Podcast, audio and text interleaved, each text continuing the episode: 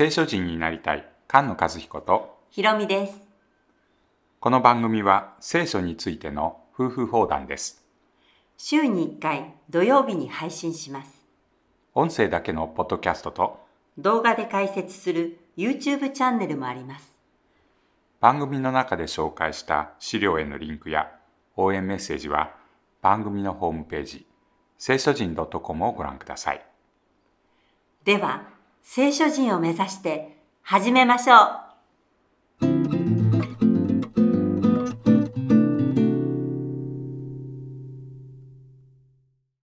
詩編140編それと142編を一緒に見ます主よ、悪しき人々から私を助け出し、私を守って暴虐の者から逃れさせてください。彼らは心の内に悪いことを図り、絶えず戦いを起こします。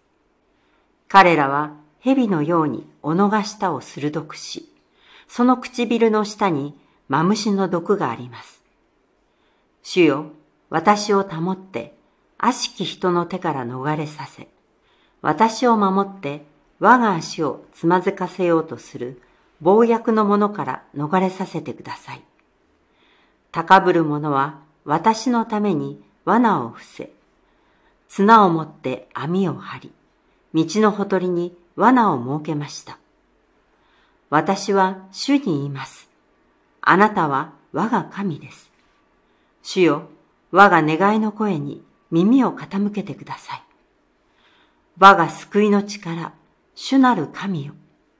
あなたは戦いの日に我が神戸を覆われました。主よ、悪しき人の願いを許さないでください。その悪しき計画を遂げさせないでください。こういう詩編は久しぶりですよねそうですね。悪者が激しく攻撃してきますね。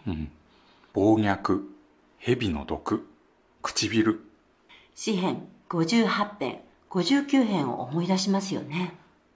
詩編は5つの巻物で構成されていてその最後の第5巻これは神様に感謝を捧げるという巻物になります。その中でも第5巻の第4週135編から150編までこれは詩編の最後の詩集になりますね。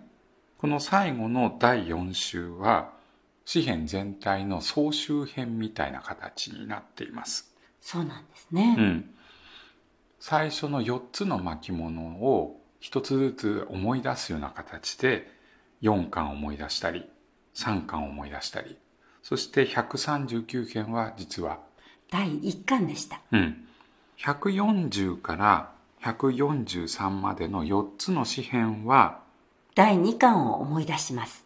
ダビデが信仰の戦いを戦っているそのストーリーをまあ思い出すような歌49編から60編まで。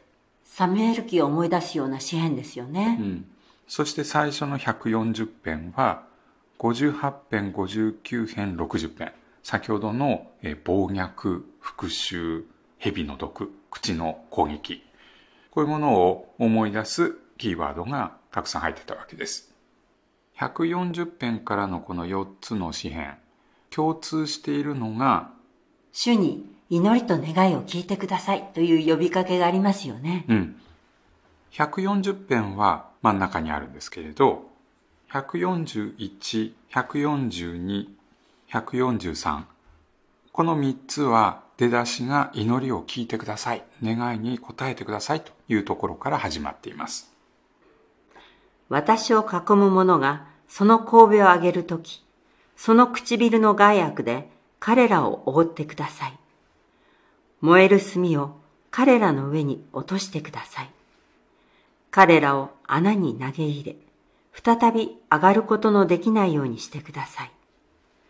悪口を言う者を世に立たせないでください。暴虐なものを速やかに災いに追い捕らえさせてください。私は主が苦しむ者の訴えを助け、貧しい者のために正しい裁きを行われることを知っています。正しい人は必ず皆に感謝し、直き人は見舞いに住むでしょう。悩む者、貧しい者を正しく裁いてくださいと祈るところで終わりますけれど、72編のソロモンの祈りにありますよね。うん。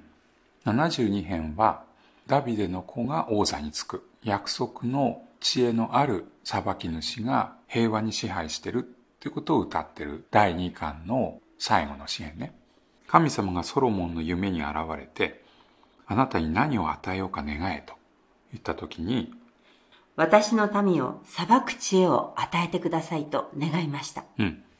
その通りにソロモンに知恵が与えられて、その知恵の裁きのことを72編で歌ってます。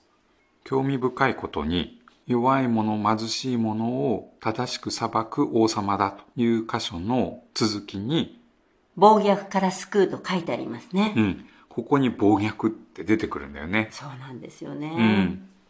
もう一つ、暴虐という言葉で大切な箇所がありました。詩篇の18編ですね。うん。今回もう一度確認してて、あれ？と思って気がついたんだよね。そうですね。うん。詩篇18編の終わりのところで、敵から救い出される暴虐のものから救い出されると言ってこの詩篇が終わっていくんですけど18編は第二サムエル記の22章から取り出されて編集されたものですよね。うん。ダビデの人生の最後に記録されてる歌と大切な歌ですよね。そのサムエル記の歌と18編は少し違ってるところがあるでしょ。うん、うん。主は我が岩、我が酒どころ、我が救い主っていうところからこの詩篇始まってますけど、サムエル記の方には続けて、あなたは私を暴虐から救われる。うん。暴虐から救われるってここに書いてあったのね。そうなんですね。うん。18編の方にはこの箇所がないんですね。うん、そしてもう一つ同じ箇所に、我が酒どころという言葉もありますよね。うん。これはサムエル記の方だけに書いてある言葉なんです。はい、その酒どころという言葉が142編に出てきます。142編は第2巻の52、53、54編を思い出すような詩編です。迫害、酒どころ、皆に感謝。うん。そういう共通のテーマが出てきますよね。欺く者、愚か者、高ぶる者、こういうものの攻撃から救われる。そして皆に感謝するようになります。この142編も主に祈りと願いを聞いてくださいというところから始まります。私は声を出して主に呼ばわり、声を出して主に願い求めます。私は見舞いに我が嘆きを注ぎ出し、見舞いに我が悩みを表します。我が霊の我が内に消え失せようとするときも、あなたは我が道を知られます。彼らは私を捕らえようと、私の行く道に罠を隠しました。私は右の方に目を注いでみ回したが、私に心を止める者は一人もありません。私には酒どころがなく、私を顧みる人はありません。主よ、私はあなたに呼ばわります。私は言います。あなたは我が酒どころ。生ける者の地で私の浮くべき分です。どうか我が叫びに御心を止めてください。私は甚だしく低くされています。私を責める者から助け出してください。彼らは私に勝って強いのです。私を牢獄から出し、皆に感謝させてください。あなたが豊かに私をあしらわれるので、正しい人々は私の周りに集まるでしょう。140編も142編も最後が似てますね。そうですね。うん、正しいものが主の皆に感謝する。うん。